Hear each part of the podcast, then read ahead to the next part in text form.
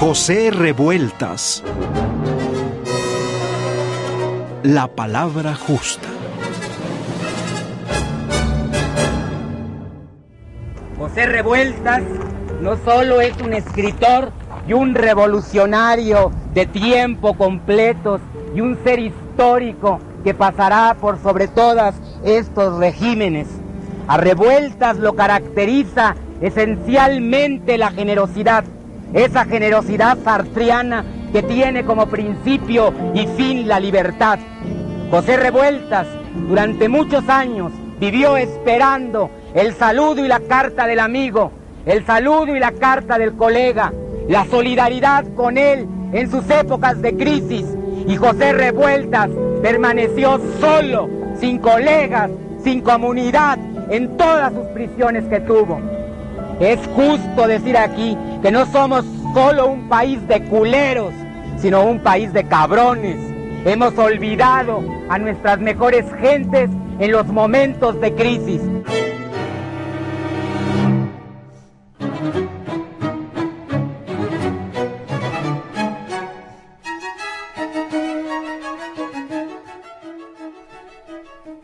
José Revueltas fue un hombre del siglo XX. Comenzó su vida en los primeros años de la Revolución Mexicana y terminó después de haber vivido en carne propia una de las etapas más negras en la historia de México.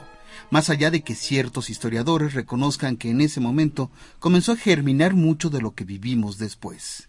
Revueltas fue un apasionado del séptimo arte, como se reflejó en sus adaptaciones cinematográficas, pero al mismo tiempo alguien que admiraba el arte y la literatura, como lo dicen muchos de sus ensayos. Su obra, más allá de la ideología, todavía tiene mucho que decir a las nuevas generaciones, en especial para los tiempos que vivimos. Y hoy se cumple un centenario de un hombre que fue un apasionado por sobre todas las cosas, irreverente y al mismo tiempo lúdico, contestatario y crítico, pero igualmente estético y literario. Hemos dialogado a lo largo de dos programas anteriores acerca de la vigencia de su obra y de su pensamiento, con la intención de despertar interés entre los jóvenes por sus libros, que al final es en ellos, en los libros, donde se refleja la trascendencia de cualquier personaje. Para descubrir y redescubrir a José Revueltas, esta tarde contamos con la presencia de Sonia Adriana Peña, doctora en letras, ganadora del Premio Bellas Artes de Ensayo Literario José Revueltas del 2013 y coordinadora del volumen de ensayos que acompaña a la edición conmemorativa de Los Errores. Y también está con nosotros Edith Negrín, maestra en artes, doctora en sociología y ganadora del Premio Nacional del Ensayo de Ensayo Literario José Revueltas 1982. Y un poco más adelante tendremos un enlace telefónico con Román Revueltas Retes, violinista y compositor, hijo de José Revueltas y en la actualidad director de la Orquesta Sinfónica de Aguascalientes. Nosotros somos Jesús Alejo Santiago. Manuel, ¿qué tal? ¿Cómo estamos? Muy buenas tardes, pues un gusto de saludarlos en este tercer programa, en el centenario del nacimiento de José Revueltas. Doctoras, muchísimas gracias por acompañarnos para reflexionar acerca de este personaje. Desde chiquillo yo hacía, por ejemplo, periódicos a mano y entrevistas a mi mamá y en, la casa, a Silvestre. Pero yo no sentía que eso fuera una vocación, lo hacía porque me gustaba mucho, ¿verdad? Y luego ingresé al movimiento revolucionario y fui siempre este, redactor de periódicos nuestros, ¿no?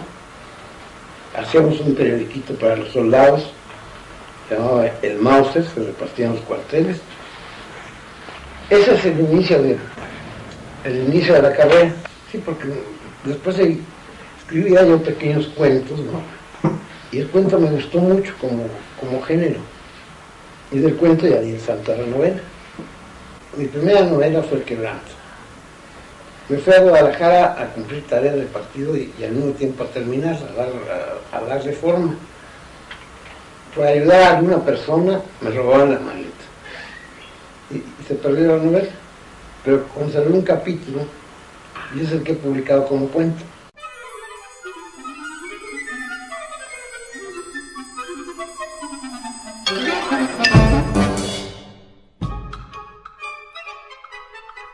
Y esa voz que acabamos de escuchar es precisamente la de José Revueltas, hablando un poco de esta vocación que lo acompañó, mencionando eh, el trabajo en el cuento, en la novela, pero también el trabajo que le mandó a hacer el partido, que también son como elementos que sin duda definen a un personaje que a los 13 años de edad aproximadamente abandonó la escuela y hubo quien casi lo obligó, su hermana Consuelo, si no mal recordamos, para que no anduviera de vago, y entró a trabajar a una ferretería que sin duda fue extraño porque a poco de estar ahí empezó a escuchar términos que quizás no había oído en otra parte, ¿no? Libertad laboral, justicia, igualdad.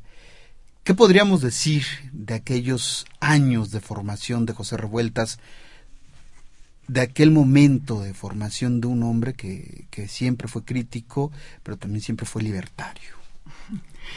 Bueno, eh, yo quisiera decir que eh, en esta etapa, pues, como toda su vida, Revueltas ya tenía una gran influencia de sus hermanos, que eran los dos militantes, no solo militantes, eran artistas, pero eran artistas y excelentes artistas, ¿verdad? Del músico Silvestre, el pintor Fermín, y que, y que tenían mucha cercanía con las causas de izquierda, ¿no? Silvestre incluso había ido a la guerra civil española y era casi un padre eh, para José. Entonces, esta es una influencia definitiva.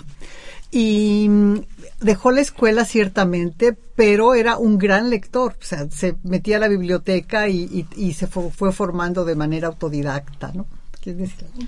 Sí, este, en esa época la lectura de Dostoyevsky, ¿no? Que la conocía ya por los hermanos mayores y porque el papá también le, le leía eh, párrafos a todos los hijos en la mesa de Dostoyevsky y, y la Biblia, que yo creo que es, ya había empezado a leer la Biblia, un lector asiduo de la Biblia, lo que se va a ver en su obra, ¿no? En la cuestión religiosa, los símbolos bíblicos están presentes en toda la obra de Revuelta no era un, un lector, un jovencito limpio, del, inocente, en cuanto a lecturas, ¿no? Tenía todo ese, ese paquete detrás, que nada más y nada menos que el, ese libro que es la Biblia, no, no hablo en cuestiones religiosas, pero libro de libros, porque están todos los géneros, ¿no? Y él lo maneja muy bien en toda la obra, eso. Y bueno, Dostoyevsky en las raíces de sus influencias está sin duda aquella familia duranguense con hijos que querían dedicarse a pintar, a tocar, a hacer música, a hacer arte. ¿Qué fue lo que recibió Pepe Revueltas y que tal vez lo hizo hallar su camino a través de la literatura? Ahondemos un poco más en, estas influencias. Bueno, realmente eh, muy joven se, se manifestó como militante y poco después, más adelante, se, manifestó como escritor porque era un gran lector. Entonces sí, como, como dice Sonia, Dostoyevsky era una lectura que él recibió en la mesa de su casa, que el padre les leía en voz alta a los hermanos. Y más adelante, cuando descubrió un libro de un filósofo ruso, León Chestov, que justo trata Tolstoy y Dostoyevsky. Y de Dostoyevsky trae una anécdota que fue eh, fundamental para José Revueltas. Dice que a Dostoyevsky le hicieron un simulacro de fusilamiento y que en el momento en que, y después no lo mataron, pero entonces que en ese momento tuvo un destello que empezó a ver la vida con los ojos de la muerte. Entonces, bueno, para Revueltas esto es algo que repite en innumerables novelas cuando se está en la agonía o cuando se está cerca de la muerte, es cuando se realmente se tiene una visión nueva, diferente de la vida y es cuando es, y la visión artística. Eso, esa, esa cercanía de la muerte equivale a la visión artística. Esto fue importantísimo para él, bueno, al grado de que tiene hasta un cuento de una desde el punto de vista de una pequeña venada que están que en el momento en que le disparan siente que le brotan ojos por todo el cuerpo y empieza, ve lo que nunca antes había visto, ¿no?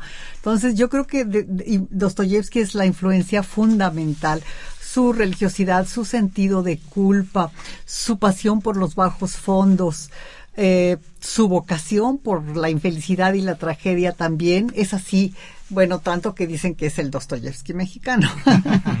Sin duda, además debió haber recibido influencias de muchos otros autores, pero si les parece, antes de hablar de este aspecto que es muy importante, escuchemos de nueva cuenta la voz de José Revueltas.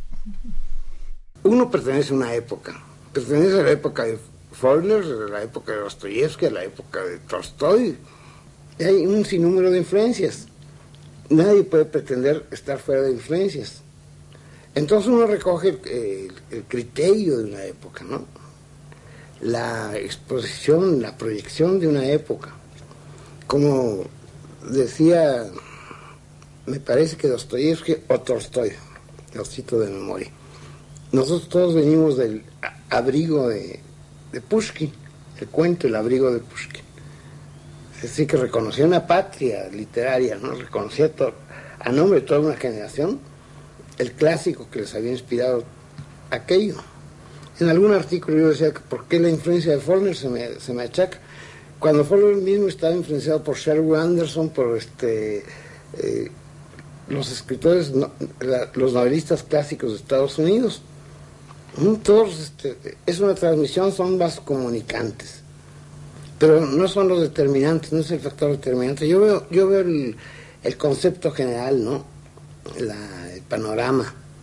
Y me inserto en él desde mis, desde mis puntos de vista, desde mi actitud.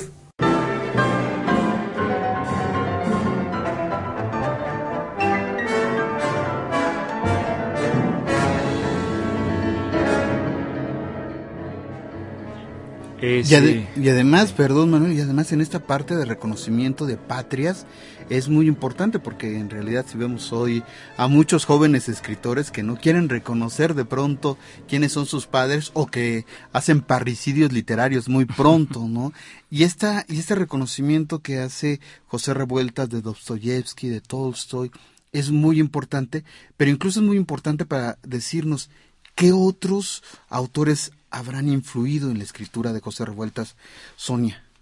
Yo creo que el, este Chekhov, sin duda, ¿no? En cuanto a muchas cuestiones de armar un cuento, eh, yo creo que Chekhov, aunque Revueltas dice me achacan a Faulkner, ¿no? Por la tesis que se hizo de la influencia de Faulkner en tres autores mexicanos, eh, y, e insiste en que él ya había escrito o ya había este, tenía borradores cuando leyó después a Faulkner no puede ser este mientras agonizo el luto humano y este dice yo ya tenía escrito yo había hecho bastante y después leí a Faulkner. A, a lo mejor sí es una influencia que pero no sé por qué la reniega o por qué puede renegar de ella. Yo yo creo que el la similitud con Faulkner fue solamente entre el luto humano y mientras yo agonizo de Faulkner, como tú acabas de decir, pero eh, porque en, bueno en el luto humano son los campesinos llevando un cadáver y que caminan caminan caminan no e, y mientras yo agonizo es un señor moribundo al que también llevan en una especie de, de, caminata y va recordando. Es muy similar. Sin embargo eh, un profesor mío que José Luis González, el cuentista puertorriqueño que investigó esto, porque eh, José Luis González era un gran eh, traductor, checó que mientras yo agonizo no se había traducido cuando Revueltas escribe Luto Humano, entonces no pudo haberlo leído. Y entonces, bueno, eh, realmente lo que pasa es que Revueltas es el primero que rompe con las estructuras del tiempo, del espacio, de la narración, de la voz narrativa en la literatura mexicana y por eso se asemeja a Faulkner. Aparte de que sí son los dos autores muy religiosos, ¿no? Y después viene Pedro Páramo.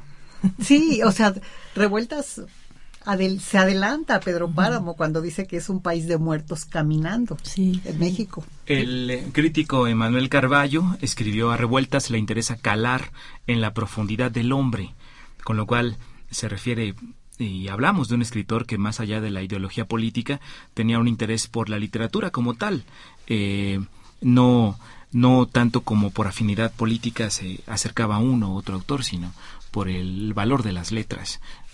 Yo creo que las dos cosas. En, en, la edad madura se acercó a muchos por afinidad política cuando fue de los primeros antiestalinistas mexicanos y se acercó a la literatura antiestalinista.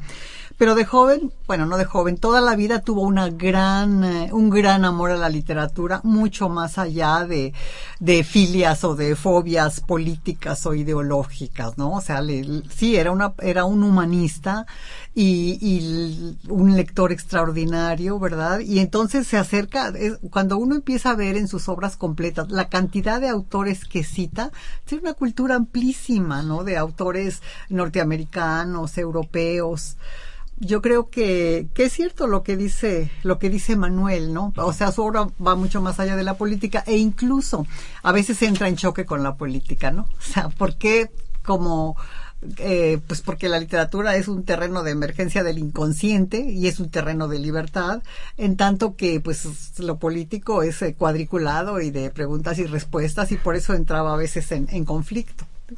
Y algo muy importante es la curiosidad, ¿no? Un muchacho de 13 años que se encierra en la biblioteca y diga, quiero saber de religión, este, quiero saber de filosofía. Es una cosa este, difícil de encontrar, diríamos, no imposible, pero en, en nuestros en nuestros días. Y por iniciativa propia. Por iniciativa propia. Y además yo creo que esa curiosidad misma de recorrer las calles de la Merced y, y encontrarse con los santeros, como cuenta Álvaro Ruiz en la biografía, ¿no? Este, los que están predicando el evangelio o las prostitutas o los vendedores o los cirqueros merolicos. Y eso le quedó grabado y ese espíritu de investigación que lo lleve a los 13 años a leer la historia de las religiones como él lo cuenta, ¿no? Es de una u otra forma es como acercarse a lo que somos las sociedades, los seres humanos, la vida cotidiana. Estamos celebrando el centenario del nacimiento de José Revueltas. Lo invitamos a que se comunique con nosotros al 4155 1060 o a nuestra alada sin costos 01800 080 1060. Y mientras lo hace, ahora vamos a escuchar al escritor Eduardo Lizalde, quien fuera amigo cercano de José Revueltas, y después regresamos, por supuesto, con las doctoras Edith Negrín y Sonia Debo decir que una de las primeras cosas que siempre recuerdo es que toda la izquierda lo satanizó y le persiguió. Toda esa izquierda que ahora lo elogia fue la que lo expulsó y la que lo demandó por liquidador y por enemigo del proletariado durante muchos años. Falsa cosa. Revueltas era, como decía el propio Octavio Paz, una especie de antiguo cristiano pero ateo y un héroe, y yo también lo creo. Era un hombre de enorme, de enorme pureza, siempre fuimos camaradas, tuvimos disidencias y diferencias personales naturalmente, y Revueltas murió pues en la juventud total, como militante que había empezado su labor desde los 14 años de edad, estuvo preso casi en la infancia, cuando ni siquiera cumplía 20 años en las Ciudad Marías, y en una segunda prisión estuvo de nuevo en la Ciudad María siempre por delitos políticos, por disidencia y debido a su enorme heroísmo personal, su sacrificio de disidente y de revolucionario que fue siempre José Revueltas.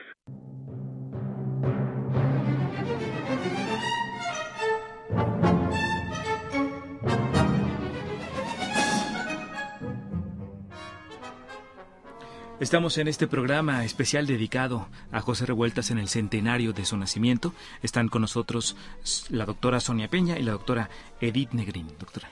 Bueno, eh, Sonia hablaba hace ratito de la curiosidad infinita que demuestra revueltas yéndose de niño a vagar por zonas tan, tan abigarradas como la Merced. Y yo agregaría que cuando estaba en el colegio alemán, donde fue unos pocos años, cuando no se había muerto el papá y tenían buena situación económica, eh, nunca le gustó el colegio alemán, entonces se escapaba y se iba a ver qué encontraba por la ciudad. entonces desde ahí ya está demostrando su deseo de salirse de lo rígido, de lo establecido y de irse hacia lo marginal porque era muy chico cuando hacía eso, ¿no? Ya más adelante, pues ya optó por, o se tuvo que ir a una primaria oficial, y la cual también acabó abandonando, o la secundaria, ¿no? Y, de una u otra forma eso también, por supuesto, contribuyó a su formación, ya no solo como escritor, como decíamos hace un momento, doctora Sonia Peña, eh, había iba a las bibliotecas, tenía la curiosidad por por leer, eh, pero eso también contribuyó a su formación como persona, a su mirada crítica. Ya decíamos al principio, decían ustedes al principio de este programa, de eh, las influencias que tuvo de sus hermanos, también de las influencias que pudo haber tenido, de lo que vivió, de cómo se formó en aquellos años José Revueltas con todo esto, ¿no? Sonia. Sí, eh, bueno, esa curiosidad y yo recalcaba lo de la Merced por los personajes, ¿no? Que Revueltas veía desfilar ahí. Yo imagino cirqueros y me imagino al enano de los errores que, estaría por ahí, ¿no? O estos padrotes que él describe también, o cafillos, como se dice en Argentina, que describe también, este, serían literatura andando para ese personaje tan ávido, los Predicadores. Los predicadores, este este plano humano ya lo describía Emanuel Carballo en la siguiente cita, como Faulkner, Revueltas logra superar la realidad de escritores costumbristas y naturalistas mediante metáforas en las que mezcla lo concreto y lo abstracto. Estos elementos, al juntarse, estallan, identifican el plano humano y el plano cósmico. Son palabras de Emanuel Carballo. ¿Qué, ¿Qué puede significar Dios en la tierra para entender a José Revueltas? El volumen de cuentos, yo creo que eh, empezando con el que da nombre al libro, ¿no? Es este es una muestra de escritura para los que pretenden ser escritores. Es, un cuento para escritores o futuros escritores, ¿no? La creación de la atmósfera, la, la creación de esos personajes, de ese, ese, ese federal que está deseando tomar agua y hasta siente uno esa necesidad de tomar agua como lector. O esos otros relatos como La Venadita o pienso eh, Verde es el color de esperanza, ese hombre que espera una carta y nunca llega, es el coronel no tiene que le escriba, ¿no? Exactamente. esas influencias que va a tener revueltas, aunque se reconozcan o no, luego este, están ahí, un volumen de cuentos que creo que es imprescindible para empezar, para iniciarse en revueltas. Y precursor en muchos sentidos de diversos aspectos de la literatura en español, no solamente la mexicana, sino también la, narrativa de Sudamérica. Sí, Vamos a escuchar, sí, maestra. No, no, no. Pues yo quería decir que, eh, que Dios en la Tierra es un cuento extraordinario por varias razones. O sea, Revueltas escribió mucho de cárceles físicas, no solo porque pasó mucho tiempo en la cárcel, sino porque le interesaba ver y porque sentía como los existencialistas que el hombre o estaba preso o estaba flotando en el espacio, no tenía un, un, un contorno, un entorno adecuado pero también escribió sobre cárceles mentales, todo lo que escribe del dogmatismo de sus compañeros. Y en este caso no es el izquierdismo, son los cristeros los que tienen una cárcel mental. El cuento empieza diciendo, la población estaba cerrada con odio y con piedras. O sea, hay una cerrazón física equivalente a la cerrazón religiosa eh, fanática de los cristeros. ¿sí? Y en este comentario de Emanuel Carballo además vuelve a aparecer Faulkner, pero aquí Emanuel no lo está mencionando precisamente como una influencia, sino más bien como escritores a la par, que, que de una u otra forma iban dialogando, aunque en distintos escenarios, pero se iban encontrando. Si les parece, vamos a escuchar algo que se preparó sobre precisamente Dios en la Tierra.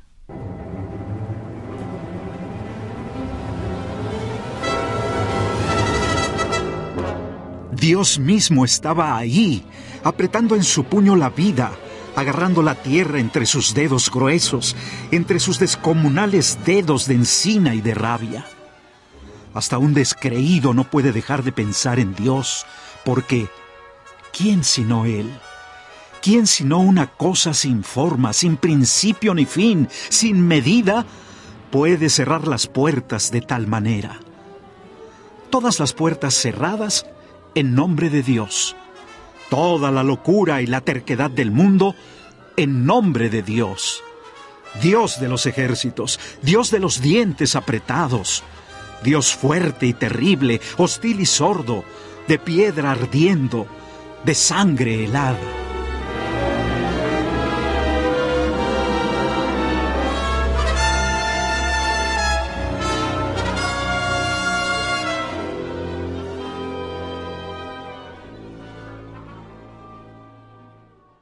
Hasta un descreído no puede dejar de pensar en Dios, escribió José Revueltas en Dios en la Tierra. Revueltas se confesó un creyente prácticamente hasta su adolescencia.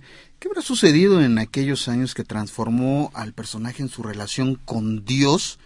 No sé si precisamente con la religión o con la creencia, pero sí, ¿cómo se dio en aquellos años? Hablaba doctora Sania Peña hace unos momentos de la lectura de la Biblia, de toda esta relación que tenía?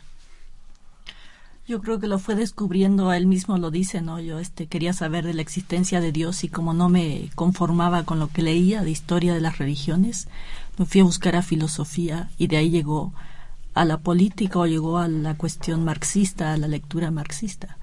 Eh, no creo que haya sido una decepción, creo que ha habido una especie de traslado de inquietudes de esa cuestión religiosa a la política, ¿no? Pienso en, revueltas como en un amuno con la cuestión este, religiosa, ¿no?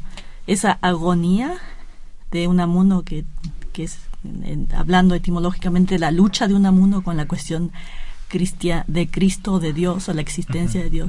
Lo mismo le pasa a revueltas, esa agonía la lleva al, al Partido Comunista, ¿no? Esa misma eh, lucha permanente de un amuno este, pensando si Dios existe, si la, la razón o la, o la fe revueltas eh, lo traslada esas inquietudes a la cuestión política, ¿no? Y además viendo las desventajas e injusticias que había alrededor, es lógico que se pasara de un de un libro o de una eh, eh de una ideología que no le estaba dando ninguna respuesta concreta, a querer llevarlo a la práctica todo lo que leía y su práctica era desde el marxismo. Sí, Bueno, deja la religión establecida, ciertamente, y, y, bueno, era un hombre que se confesaba descreído como ateo, pero era profundamente religioso, ¿no? Desde que habla de las palabras sagradas, desde que todos los eh, o muchos títulos de sus novelas están tomados de la Biblia, los motivos de Caín, los días terrenales, y él mismo tenía como, eh, eh, y más en, en el libro de cuentos, material de los sueños, donde ya no le importa hacer quedar bien con nadie ideológicamente porque ya está más allá de todo, se muestra mucho más religioso. Dentro de estas primeras obras, en, la que, las que podemos incluir el luto humano.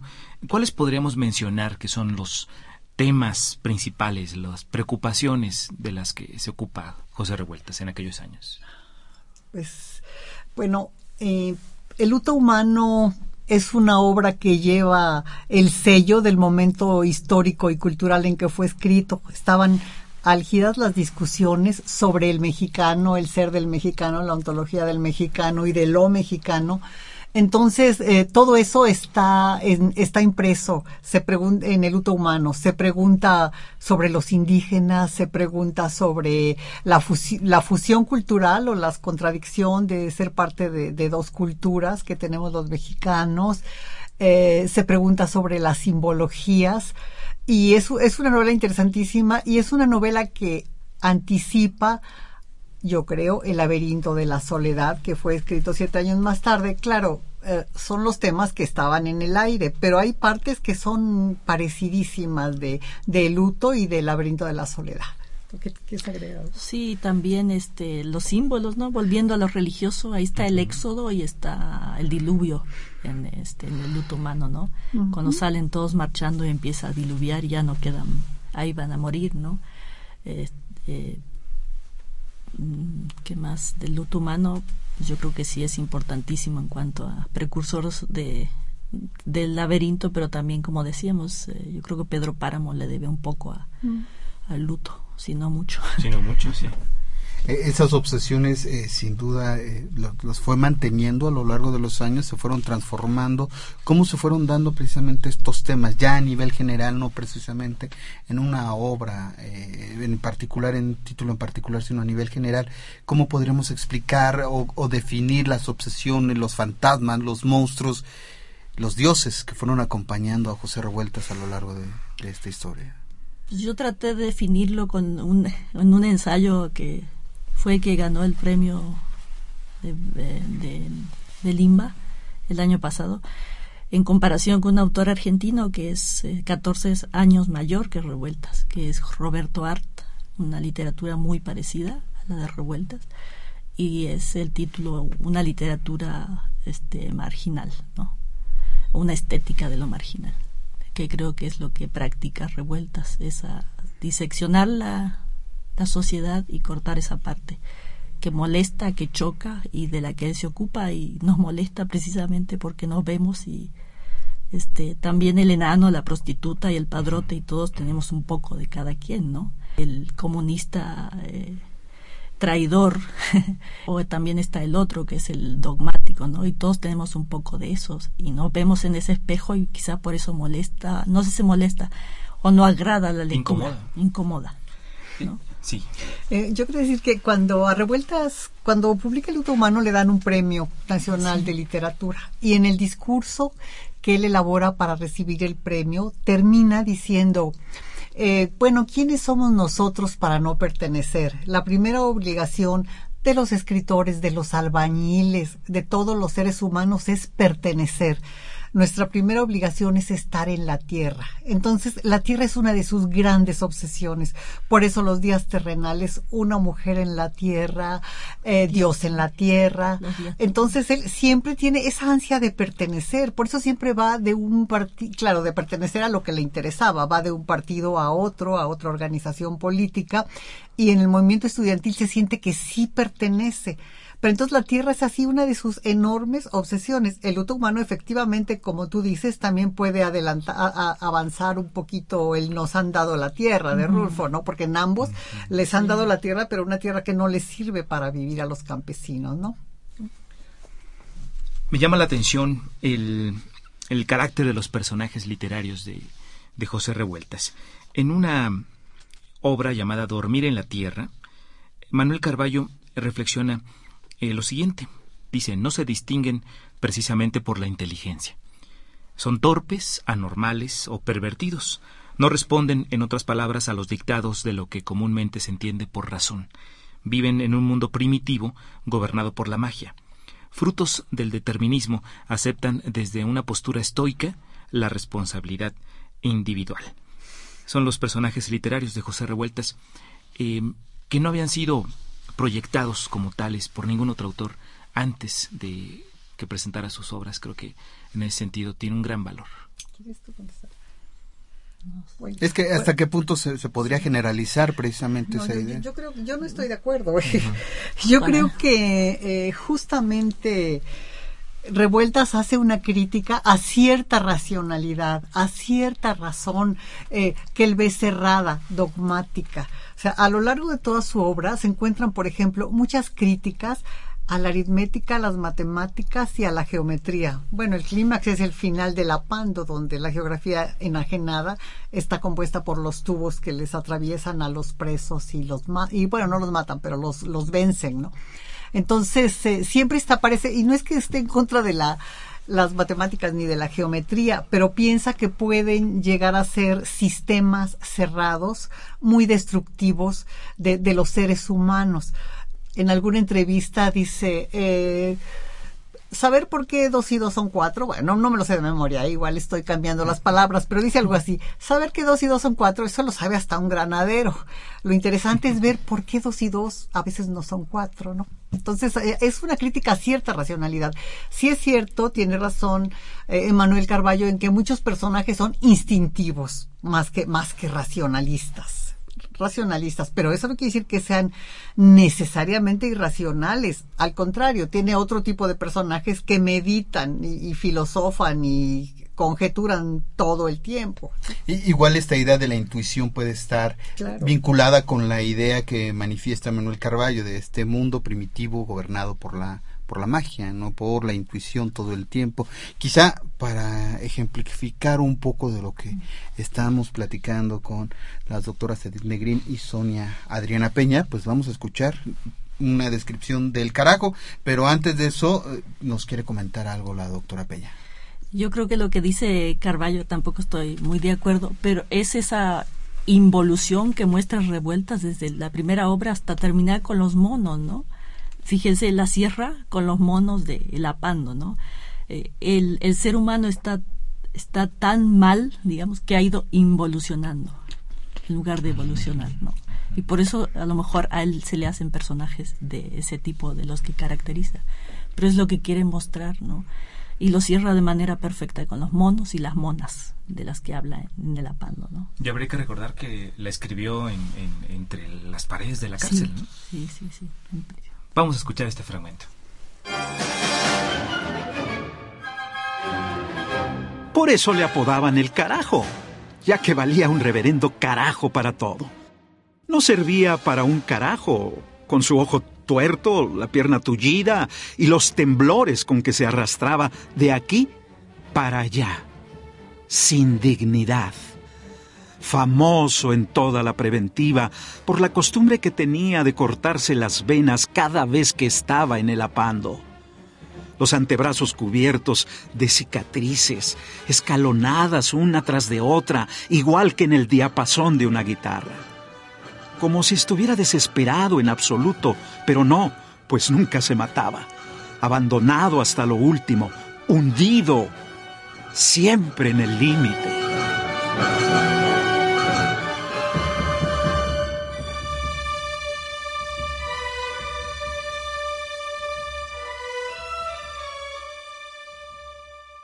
José Revueltas, la palabra justa. Márquenos 4155 1060 y 01800 080 1060. Comparta con nosotros eh, cualquier comentario, reflexión en torno al centenario de José Revueltas. Hablábamos justo antes de esta descripción, de esta pausa, sobre la experiencia de José Revueltas de refilón en la cárcel con este tema de El Apando. Y bueno, este tema está profundamente presente en su vida desde sus primeros años, eh, desde su, adolescencia, pero también en su obra. ¿Cómo entender esta relación?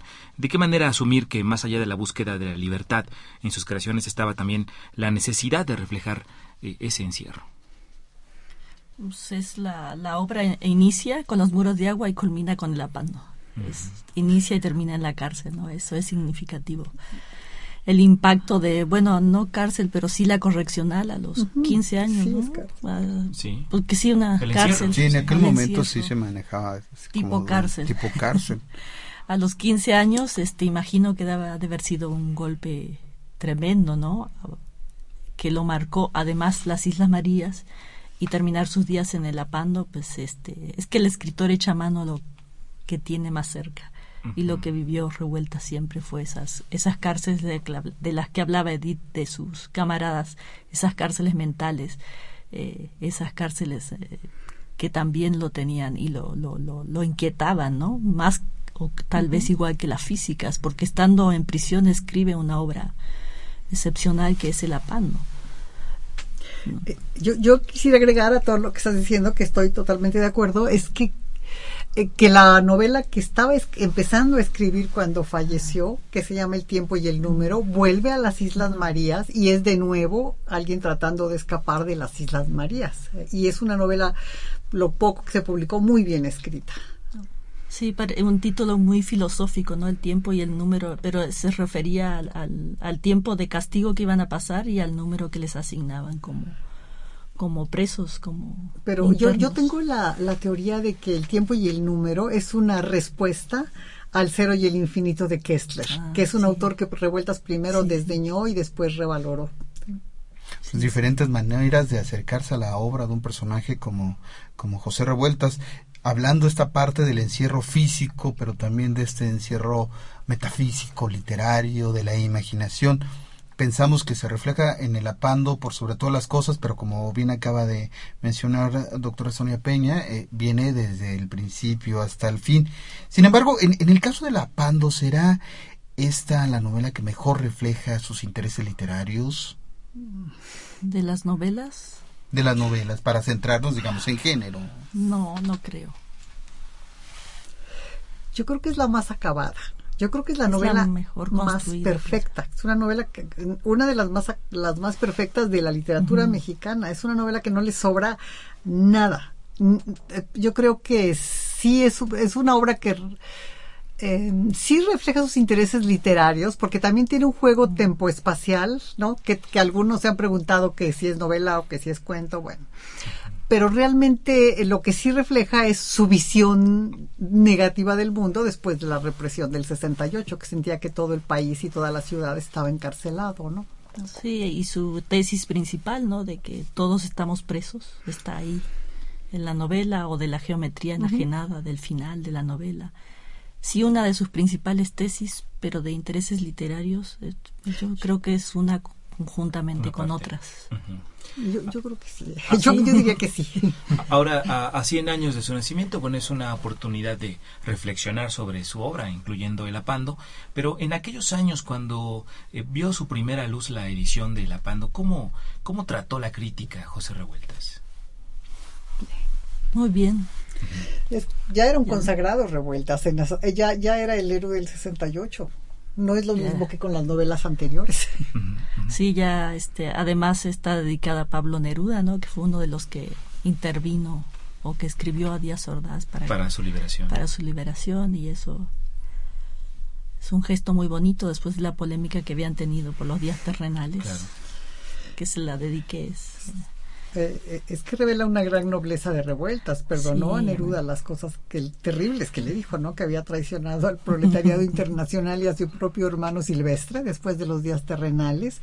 Y no, tampoco se distanció de paz. Se distanció física y, e ideológicamente, pero nunca rompió con él. No. Incluso Era muy decían que Paz lo visitaba en la cárcel. Eh, creo que una vez lo visitó, pero sí, sí. Al menos una vez. Al menos una vez. Sí, pero fue un gesto importante, claro. Pues ahora nos permitimos establecer comunicación con Román Revueltas Retes, a quien le agradecemos que nos haya tomado la llamada. Román, ¿nos escuchas bien?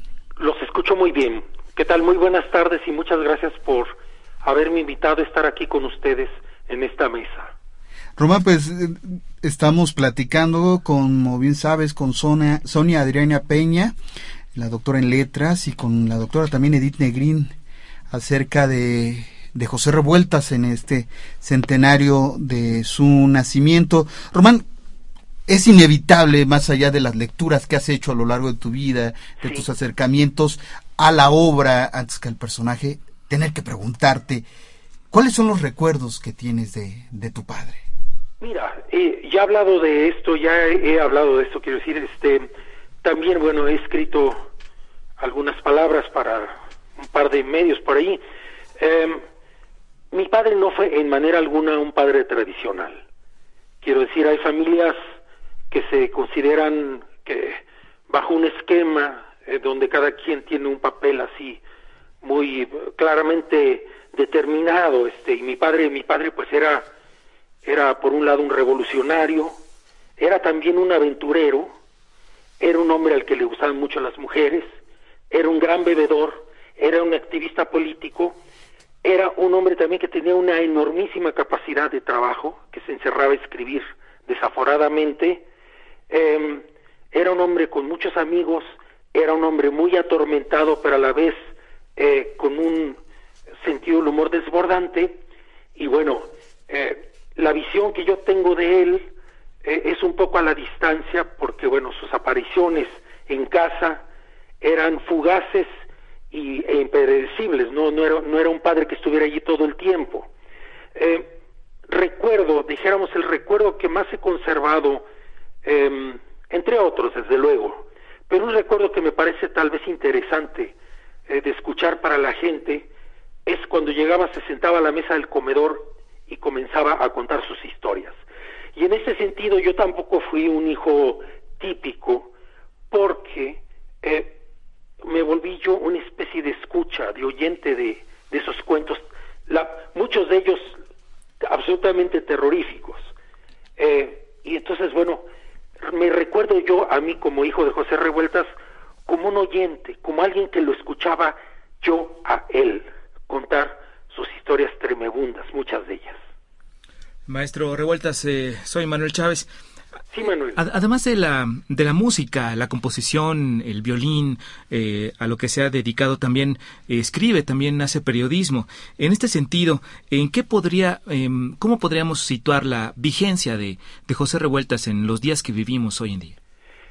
creo que, bueno, eh, se, se resalta mucho hoy su papel como activista político, como luchador, como rebelde, como un hombre de izquierda, desde luego, pero eh, también yo creo que hay que también enfatizar o resaltar su literatura. Creo que es muy importante. Es una literatura tremenda, es una literatura incómoda, es una literatura muy perturbadora.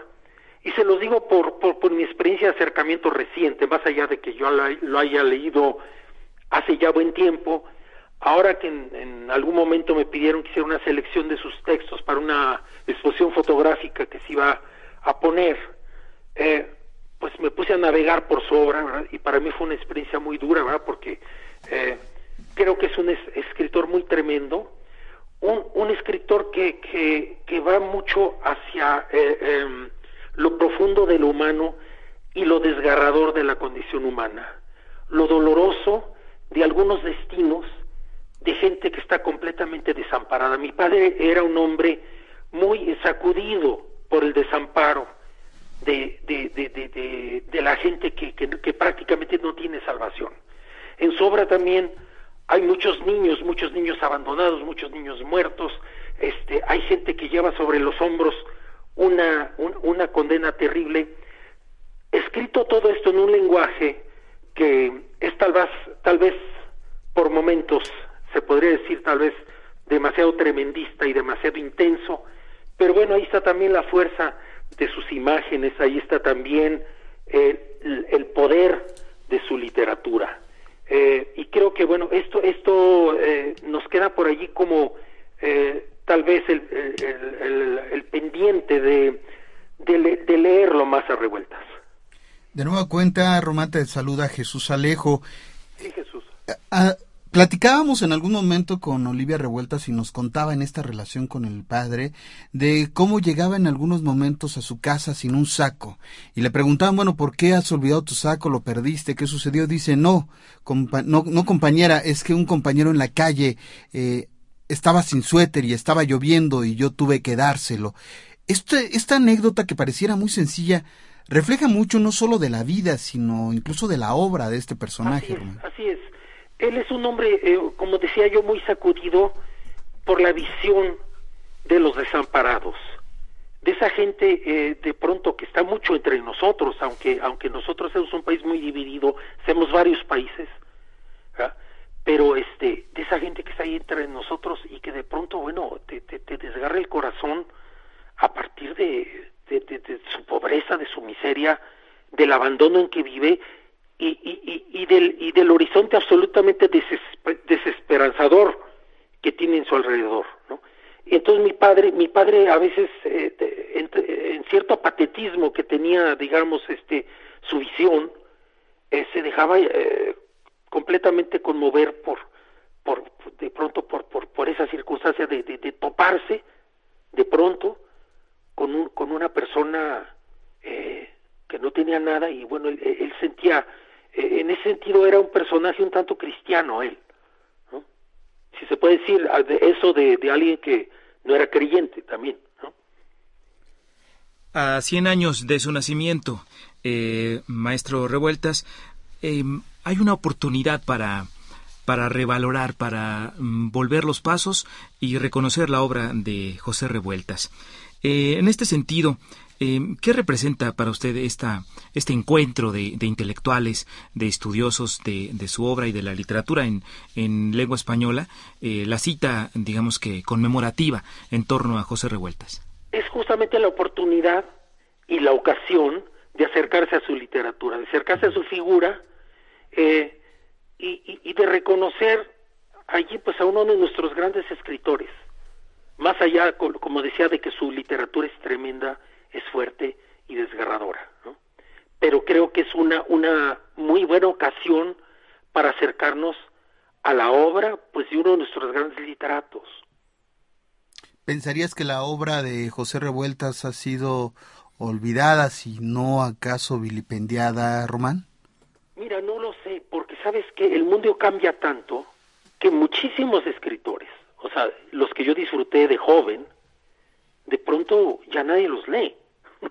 y no estoy hablando de, de José Revueltas, estoy hablando a lo mejor de este Somerset Maugham, este, en fin, de, de, mucha gente que se leía antes y, y, de pronto, eh, y de esto también ya se ha hablado, ¿no? De la inmediatez eh, y de lo efímero, eh, que, de, la inmediatez, de la, de, de la tendencia hacia la inmediatez que tiene nuestra sociedad, de, la, de lo efímeras y fugaces que son las manifestaciones y las expresiones artísticas que, que ocurren en nuestra sociedad. De esto ya se ha hablado también y a lo mejor de que mucha mucha de la obra que pensamos que iba a tener cierta trascendencia de pronto ya no la tiene. Eh, yo no sé, por ejemplo, el caso de Revueltas, eh, creo que se sigue leyendo, se sigue leyendo. Hay tal vez en los jóvenes inquietos y los jóvenes que tienen eh, cierta cierta inconformidad con, con la realidad de nuestro país o la realidad del mundo, la realidad de una sociedad consumista o, en fin, de, de, una sociedad posiblemente enajenada, alienada, en fin, este, a lo mejor allí, tal vez ellos en, la obra de Revuelta se encuentren eh, un, pues muchos, muchos, muchos aspectos interesantes y enriquecedores, pero este, no sabemos realmente por qué se sigue leyendo alguna gente o por qué otra no. Muchos de los clásicos no se leen, por ejemplo pero en fin, eso no lo podemos saber bien. Finalmente, eh, maestro Revueltas, si alguien le pidiera un consejo para entrar a la obra de José Revueltas desde el punto de vista personal, ¿con qué libro recomendaría hacerlo y por qué? Yo creo que literariamente, desde el punto de vista meramente literario, es una opinión personal la que estoy este, eh, diciendo ahora, pues. Em, en lo personal creo que, que lo mejor, dice literatura, se encuentra en sus cuentos en los relatos cortos, y bueno, en ese sentido está Dormir en Tierra, la colección de cuentos bajo el título Dormir en Tierra, o Dios en la Tierra, entre dos volúmenes que dijéramos que podrían ser los primeros para acercarse a la literatura de José Revueltas y luego abordar ya novelas como eh, eh, este, Los muros de agua o Los errores, en fin. Eh, el cuento de Dormir en Tierra es, es, un cuento absolutamente extraordinario, es una pequeña obra maestra. Pues Román Revueltas Retes, te agradecemos que nos hayas tomado la llamada para conmemorar el centenario de José Revueltas, este personaje a quien sin duda aún tenemos que volver a leer porque nos está diciendo muchas cosas que hoy día nos explicarían tantas, tantas cosas de lo que estamos viviendo. Román, muchísimas gracias. Muchas gracias a ustedes y bueno, totalmente de acuerdo con lo que acabas de decir. Muchas gracias y muchos saludos a todos ustedes en la mesa. Hasta muy pronto, maestro. Adiós, adiós. Hasta luego. Román Revueltas Retes con nosotros a través de la línea telefónica en este programa. José Revueltas, la palabra justa. Doctora Edith Negrin. Bueno, yo creo que todo lo que dice Román, que además evidentemente lo conoció como nadie o conoció ángulos que nosotros ni, imaginamos. Eh, yo estoy casi en todo de acuerdo. Sin embargo, cuando dice que su lenguaje es eh, tremendista, bueno, e, efectivamente en buena medida lo es, pero también tiene momentos poéticos, de prosa poética que, que, que son realmente muy bellos, momentos casi místicos donde se acerca una trascendencia. Por ejemplo, ese primer capítulo de los días terrenales, donde los indígenas están repartiendo los peces, además un pasaje bastante bíblico, es bellísimo, es bellísimo y además nos deja ver que que los indígenas solo pueden recuperar la magia de sus rituales y, su sabiduría fuera del fuera de la capital donde se, son tragados por los bajos fondos. Eh, yo agregaría que ah, eh, tiene un lenguaje poético y tiene un lenguaje de una gran calidad plástica por eso eh, también no combinaba muy bien para hacer guiones cinematográficos. Pues aún hay muchas historias que podríamos conocer acerca de un personaje como José Revueltas, pero vamos a hacer una pausa escuchando una cápsula sobre un fragmento del cuento Hegel y yo.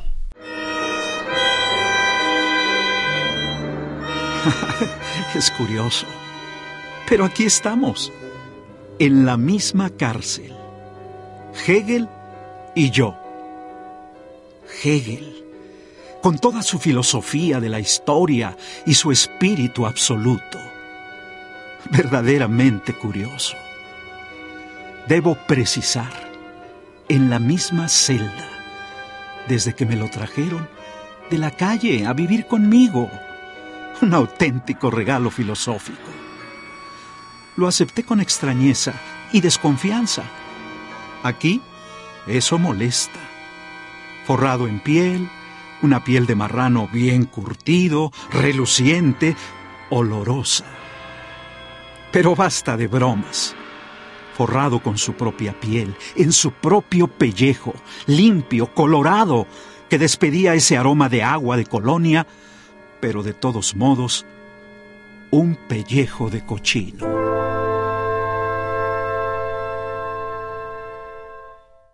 Pues acabamos de escuchar un fragmento, como les decíamos, del cuento Hegel y yo, que Revueltas escribió en 1971 en la cárcel, en el encierro de los personajes en la historia, en esa mirada siempre lateral en torno a la realidad que se proponía. Hay también un ejemplo de la manera de entender al mundo que tenía José Revueltas.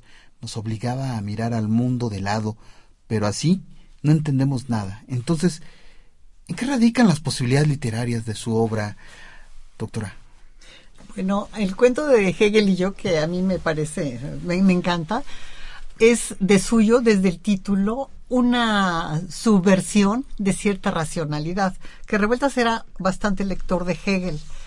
Y sin embargo aquí Hegel pues, es un, es un eh, criminal o un eh, delincuente que trabajaba en la calle Hegel, en un banco de la calle Hegel, y aparte está inspirado en una, en una historia de nota roja, ¿no? Entonces ya desde ponerle Hegel para no referirse al gran filósofo consagradísimo, sino a un delincuente, está atacando cierta cultura, cierta racionalidad, y es uno de los pocos eh, cuentos donde tiene sentido del humor.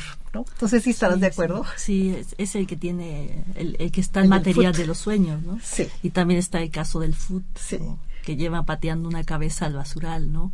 Lo, lo toma eso para sus reflexiones filosóficas, pero son los cuentos en los que se ve más claro su humor, a pesar de las temáticas. Sí. Em, ya hemos hablado de eh, la ideología, la obra de José Revueltas repleta de este compromiso social y también político pero los valores literarios de su obra van más allá. ¿Cómo podemos condensar estas experiencias de, literato?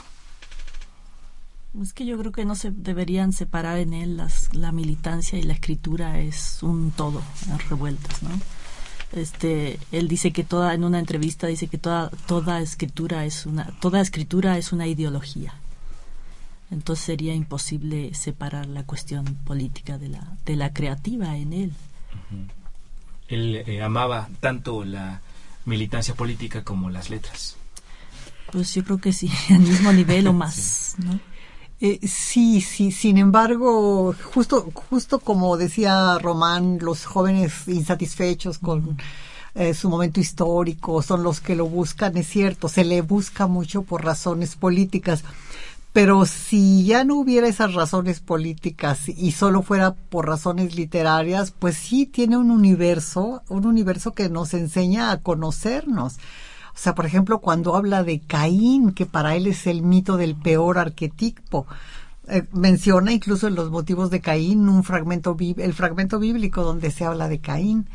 Y eh, para él es Caín tanto el, el mercenario en el luto humano que mata al organizador comunista, como son caínes los comunistas que mandan matar a sus compañeros, de lo cual él da cuenta en, en los errores y de lo cual eh, da cuenta en los días terrenales. Y sin embargo, en un cuento que aparentemente no tiene nada que ver con la política, el cuento se llama La hermana enemiga y es una una hermanastra que orilla al suicidio a, su hermana, ¿no? Entonces es eh, una obsesión así como humanista que desborda la política, ¿no?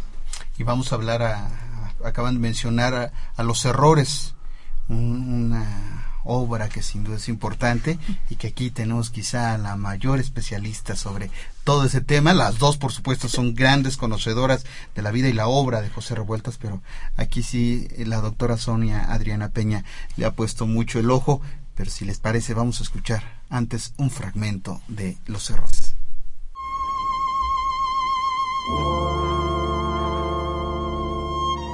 Al principio, frente al cadáver de su amigo Nazario Villegas, no alcanzaba a comprenderlo. Lo miraba ahí, tendido sobre su propia sangre, nada más con un enorme desconsuelo y sin deducir del hecho ningún género particular de conclusiones trascendentes. Mas de pronto recordó algo al relacionar la muerte de Victorino con el puesto que junto a él, como su tenedor de libros, desempeñaba el líder comunista Chávez. No por inmodestia, pues jamás se hubiese atrevido a compararse con Hitler, sino por la similitud de signos premonitorios. Lo que Nazario recordó fueron las palabras del Führer ante la profética hoguera del Reichstag, incendiado por los comunistas. Esto es un anuncio de Dios.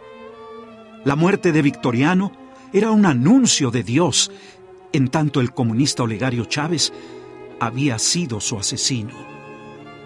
Nazario estaba ante su verdad viva. Era la señal del combate que habría que librar hasta el fin, el inicio del apocalipsis.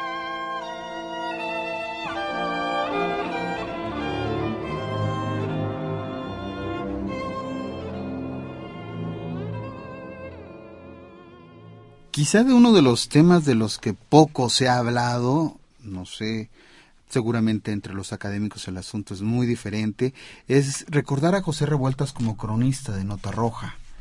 Sí. Una labor que lo llevó sin duda a escribir o que se refleja de manera contundente en los errores. Sonia Adriana Peña ¿Cómo fue ese proceso primero? El cronista de, el cronista de Nota Roja, ¿qué hizo? ¿Cómo lo hizo? ¿Cómo influyó en su propio proceso literario? Bueno, él mismo dice en una entrevista que la nota roja le sirvió para ir soltando la pluma. Dice que se desempeñó en el popular redactando la plana completa, pero en realidad son dos notas las que él firma y que dice José Revueltas. Las demás habría que ser un trabajo filológico de investigación para saber si pertenece o no. Son anónimas, puede ser otro redactor. Pero las que él firmó es una de Goyo Cárdenas, 42, eh, y otra de una eh, mujer, Ricarda López, que asesina a sus hijas porque no las puede mantener. Entonces, este, en el Goyo Cárdenas es interesante porque toda la serie de notas que venían publicándose hablaban del monstruo, del, del, inhumano y lo, con todos esos motes propios de la nota roja, ¿no?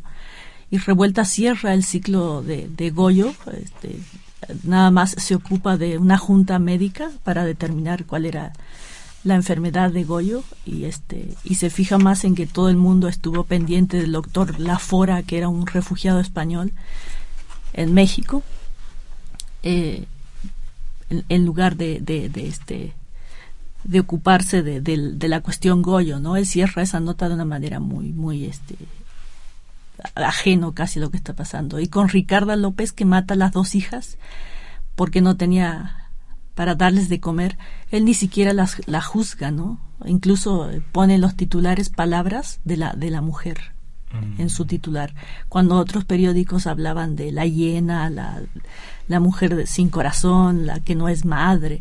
Y Revueltas se limita a decir, ¿es Ricarda López realmente la culpable de lo que hizo? ¿O es la sociedad? ¿O es el hombre que cuando la vio embarazada la abandonó? ¿Quién es el culpable? Todo ese trabajo yo creo que le fue este, soltando la mano, como él dice, y, está presente en, muchos cuentos. Eh, por ejemplo, en Los Errores el, el padrote se apoda el muñeco, y es una nota roja también del popular sobre un rufián llamado el muñeco. O el enano que arrojan ah, en la maleta al canal de desagüe. También hay un caso de un personaje arrojado en una maleta a un canal de desagüe.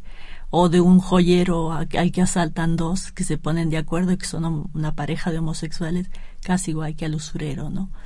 Entonces ha ido soltando la, la pluma y en los errores yo creo que termina de, concretar varias cosas a nivel político y también a nivel de, novela policial, que es lo primero que pensó. Incluso, doctora Peña, en uno de sus textos usted menciona que estábamos ante un reportero que se acercaba más al victimario que a la víctima, y eso es una mirada siempre interesante. Sí, con Ricarda, por ejemplo, él este pregunta eso al final de su nota. ¿Es Ricarda López la realmente la culpable de lo que de lo que hizo o somos todos como sociedad?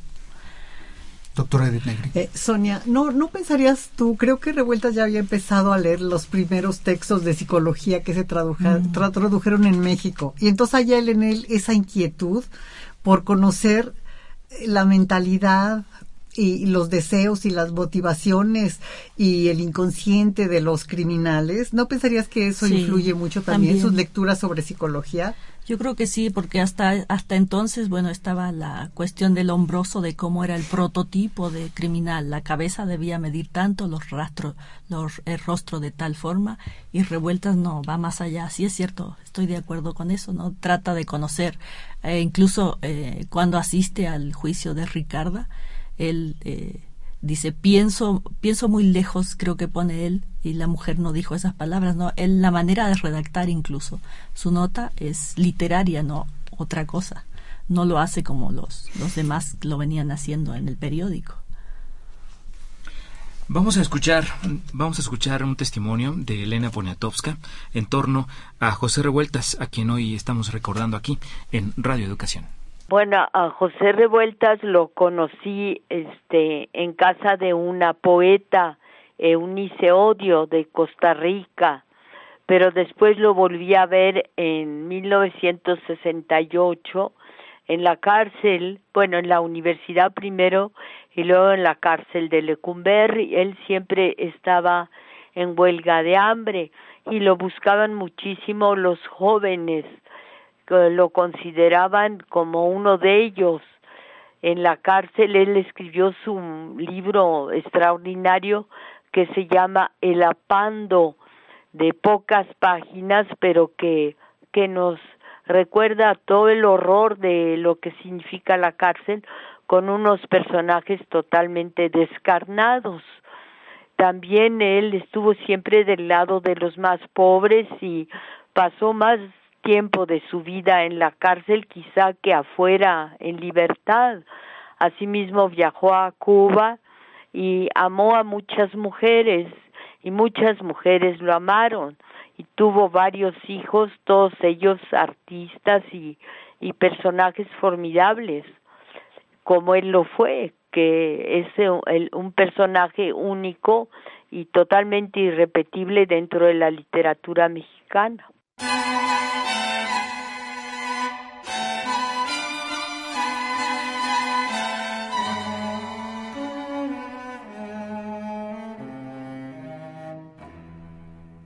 No es sencillo en realidad hablar de una personalidad tan compleja y al mismo tiempo tan vasta como lo fue José Revueltas, un personaje que logró mantener una misma estructura en cualquier género en el que escribió en distintas manifestaciones artísticas, incluso porque si bien esta tarde estamos hablando mucho de la parte literaria, pues hay que recordar su trabajo en la adaptación cinematográfica, su trabajo incluso en el en los ensayos, incluso por ahí una película, se ha descubierto unas latas de una fragmentos de una película que dirigió José Revueltas, que también fue uno de sus sueños. Pero yo quisiéramos preguntarle si de esta parte entre el cuento, la novela, que fue donde más escribió, en algún lugar debió sentirse más cómodo.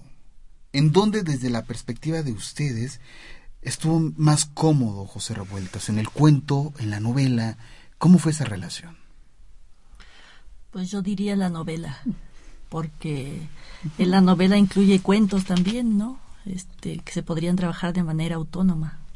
¿no?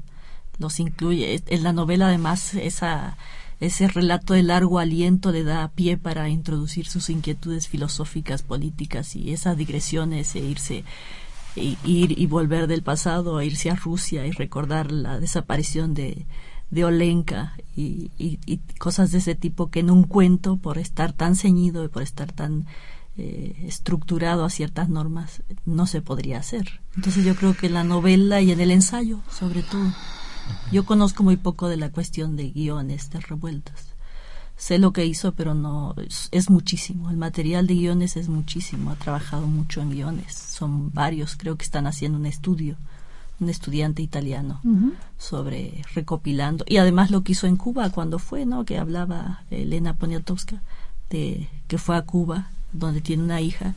Fue a enseñar a la escuela de cinematografía y a, a trabajar en guiones y también dicen que allá escribió, pero no se conoce qué, qué fue lo que lo que hizo allá hasta ahora.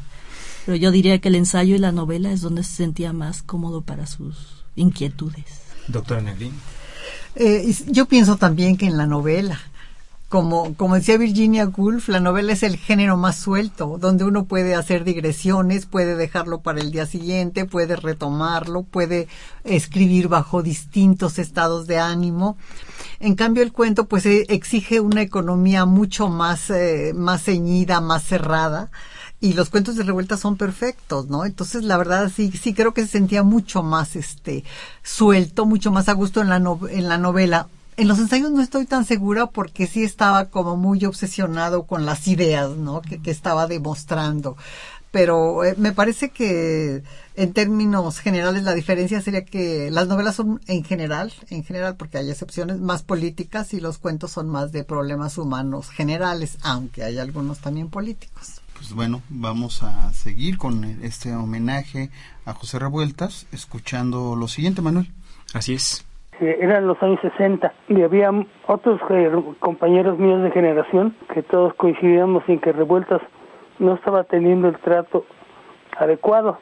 Entonces empezamos a iniciar una, pues, una serie de publicaciones en, en los periódicos y en revistas diciendo que pues qué pasaba, ¿no? Que revuelto era el mero mero. Y bueno, pues finalmente todo eso algo quedó porque en el año 1966, don Rafael Jiménez Siles y Emanuel Carballo decidieron editar obras completas. Entonces empezaron con las obras completas de, de Novo, de Salvador Novo, y luego pensaron en que quién más, quién más seguiría. Entonces yo les dije, pues, ¿cómo que quién? Pues revueltas. Y entonces decidieron que sí, que le iban a hacer un homenaje nacional. A mí me encargaron hacer el prólogo y la selección de textos de revueltas para el libro. Entonces lo hice. Y yo conocía bien a revueltas y, y lo veía, y sobre todo a partir de que se habían decidido hacer sus obras literarias escogidas. Y entonces ya, nos, ya no nos volvimos a ver, sino hasta la cárcel. Entonces él salió de la crujía M, en donde estaba, y me vio y me dijo, ay, José Agustín, usted también por aquí.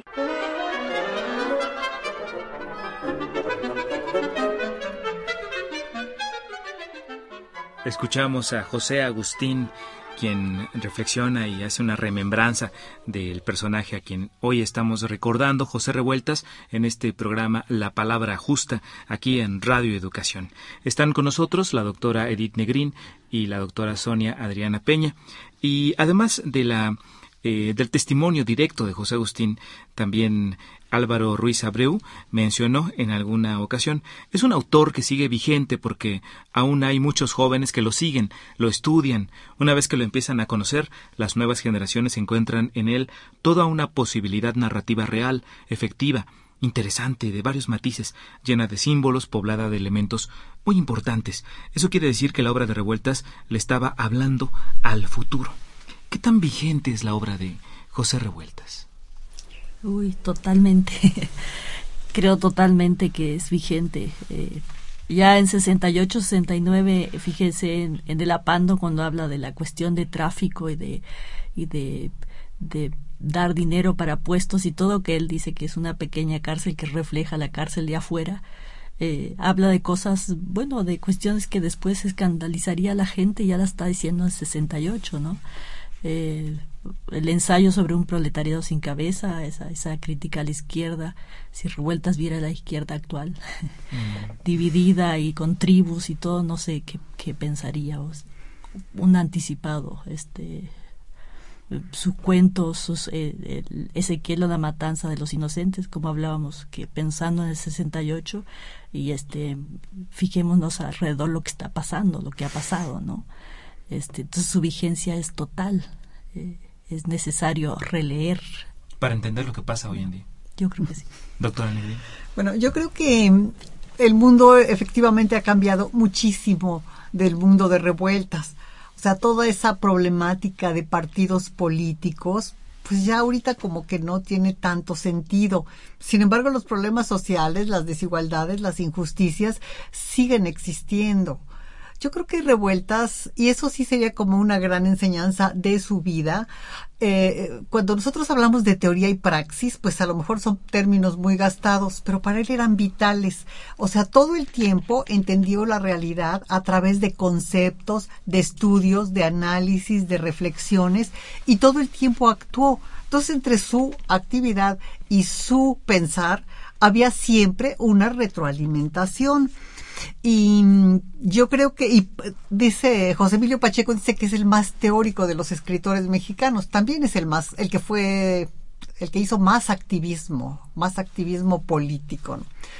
Y yo no quisiera que por ser homenaje se quedaran, se quedaran los oyentes con la idea de que es un ser eh, perfecto, coherente, Revueltas era un hombre de grandes contradicciones, grandes desgarramientos, grandes paradojas, pero que todo el tiempo estaba revisándose a sí mismo, cambiando, tratando de entender las nuevas situaciones y tratando eh, de conservar es lo que fue más permanente en él, que fue ese compromiso con el cambio social. Pero fuera de eso hizo muchas adaptaciones a su pensamiento para actualizarse. Yo creo que es vigente. Y quizá que cuando uno pregunta en la vigencia, a lo mejor nos detenemos demasiado en pensar en términos como marxismo, como Partido Comunista, que quizá para los jóvenes ya no les dice mucho, si no es que nada, pero habría que entender eso como conceptos. La obra literaria es mucho más que eso, ¿no? No, y además la, enseñanza de ser coherente con tus propias ideas, eh, que te digan equivocado o te tachen de lo que sea, estar convencido y llevar hasta las últimas consecuencias su, su creencia, ¿no? Su, su, apostolado, se diría en él. Eso es algo que no se ve, ¿no?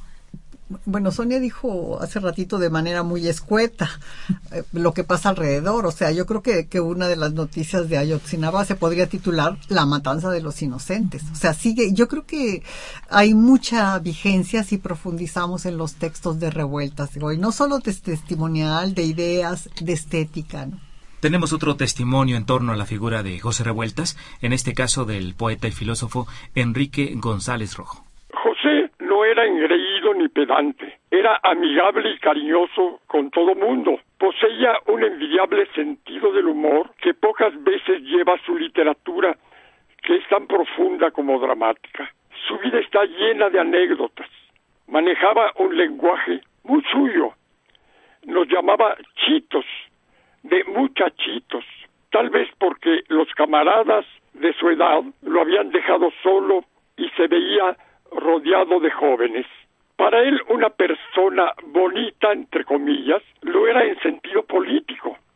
Por eso un día me dijo, ¿ves Enrique aquella muchacha fea que está delante de nosotros? Y yo le dije sí, y él me comentó, es una muchacha muy bonita. Para él eh, era pues, lo bonito era estrictamente en sentido político.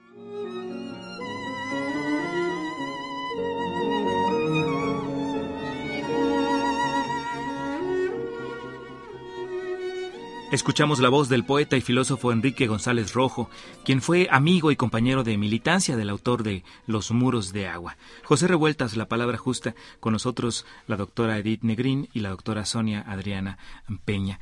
Y desde su perspectiva, para nuestras invitadas, ¿cuál sería la mejor manera de acercarse a su obra o qué quisieran compartir con nosotros sobre las letras de José Revueltas?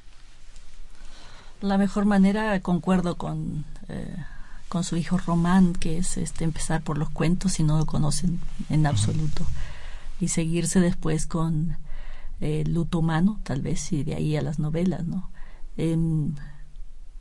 los dos volúmenes, el Dios en la tierra y una eh, y dormir en tierra, creo que tienen textos que que a los jóvenes les pueden atrapar como la palabra sagrada, por ejemplo, ¿no? Que es una escuela este para señoritas la temática eh, podría llegar a, hacer, a, empezar por ahí. Pero los dos volúmenes de cuentos creo que sería lo ideal para el que no sabe nada ni lo quiere empezar a leer, para empezar con revueltas.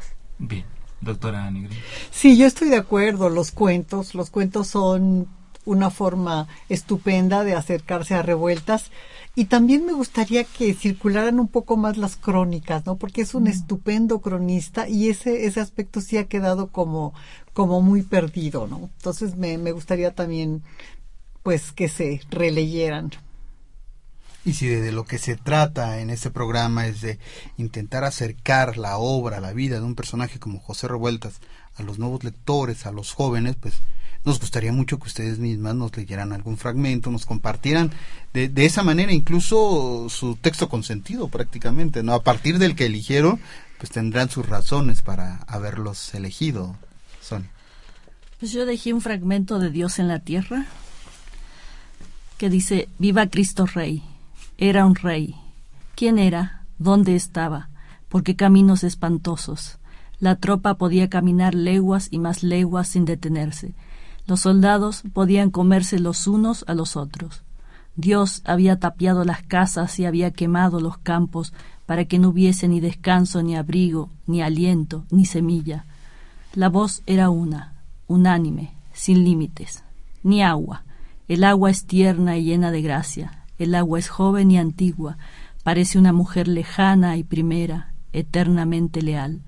El mundo se hizo de agua y de tierra y ambas están unidas como si dos cielos opuestos hubiesen realizado nupcias imponderables, ni agua, y del agua nace todo, las lágrimas y el cuerpo armonioso del hombre, su corazón, su sudor, ni agua, caminar sin descanso por toda la tierra, en persecución terrible, y no encontrarla, no verla, no oírla, no sentir su rumor acariciante, ver cómo el sol se despeña, cómo calienta el polvo, blando y enemigo, cómo aspira toda el agua por mandato de Dios y de ese rey sin espinas, de ese rey furioso, de ese inspector del odio que camina por el mundo, cerrando los postigos.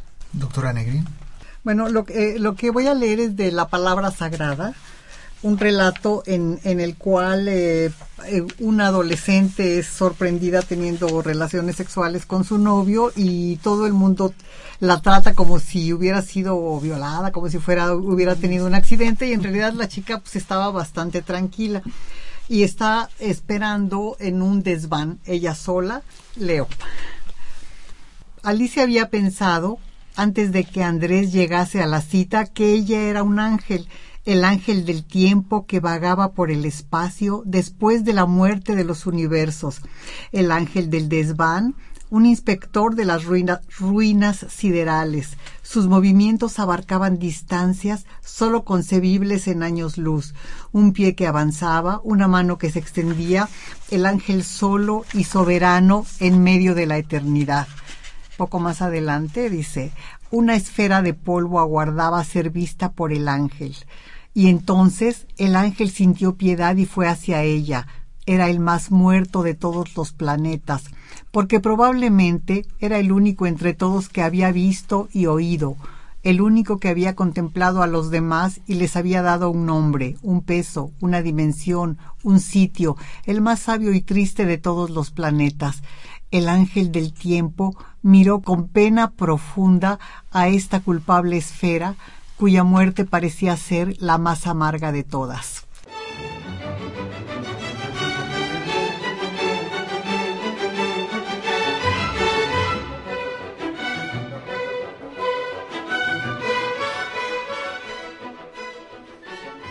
Pues se cumplen 100 años del nacimiento de José Revueltas. Habría mucho, mucho por contar todavía, pero por lo menos ojalá quede el interés, sobre todo entre los jóvenes, por acercarse a su obra, que eso fue lo que pretendimos a través de estos tres programas de evocación de la vida y la obra de este personaje, siempre crítico, siempre rebelde, pero también siempre literario. Y esta tarde pues les tenemos que agradecer a Sonia Adriana Peña, doctora en letras, que nos haya acompañado para platicar de este personaje, además al que le tiene bien puesto el ojo, doctora. Muchas gracias. gracias a Y también, por supuesto, a la doctora Edith Negrín, catedrática investigadora de la UNAM, que también nos acompaña, nos acompañó esta tarde para hablar acerca de José Revueltas. Gracias. Participamos en este programa especial del Departamento de Información Cultural de Radio Educación eh, Jesús Alejo Santiago.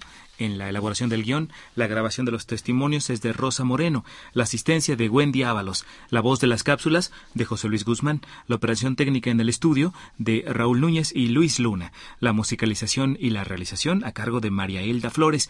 En estos micrófonos le acompañamos Jesús Alejo Santiago y Manuel Chávez. Manuel Chávez, muchísimas gracias por este, este espacio, Manuel, por compartir el micrófono para hablar de José Revueltas. Al contrario, muchas gracias, Jesús. Los audios en la voz de José Revueltas fueron tomados del documental realizado por Julio Pliego Medina. El audio que se escuchó al inicio del programa fue un fragmento del discurso que dio Martín Dosal durante el funeral de su amigo y compañero de celda, José Revueltas. Muchas gracias. Buenas tardes. Le hemos hecho unos funerales burgueses. A José Revueltas le hubiera encantado morir entre música, entre risas, entre ironías, entre humor, entre canciones, entre cohetes porque Pepe era la esencia misma de nuestra patria. Revueltas estaba en contacto directo, fuerte, hondo, con todas las cosas que aquejaban a nuestro país. Y las sufría y las gozaba de diversas e innumerables formas. Vamos a despedir a José Revueltas como era José Revueltas cuando estábamos con él y nos bailaba desde rock o nos hacía cuentos de pájaros, de árboles, de ángeles y se reía de todas las cosas. Vamos a despedir a José Revueltas como José Revueltas despidió a Mondragón, a Siqueiros, a Neruda, con vitalidad, que es lo que nos falta en estos momentos y que hemos ido perdiendo cada día más. Nos falta al pueblo de México audacia, valentía, espontaneidad, unidad, etc. Tenemos que saber que José era la vitalidad misma, era un ser picasiano, era un volcán que estaba continuamente entregándonos su vida, su alma, y nosotros no supimos apreciar en vida, no supimos apreciar en su presencia lo que José Revueltas representaba en su contacto directo con nosotros para nuestra transformación. José Revueltas. La palabra justa. A cien años de su nacimiento, Radio Educación presentó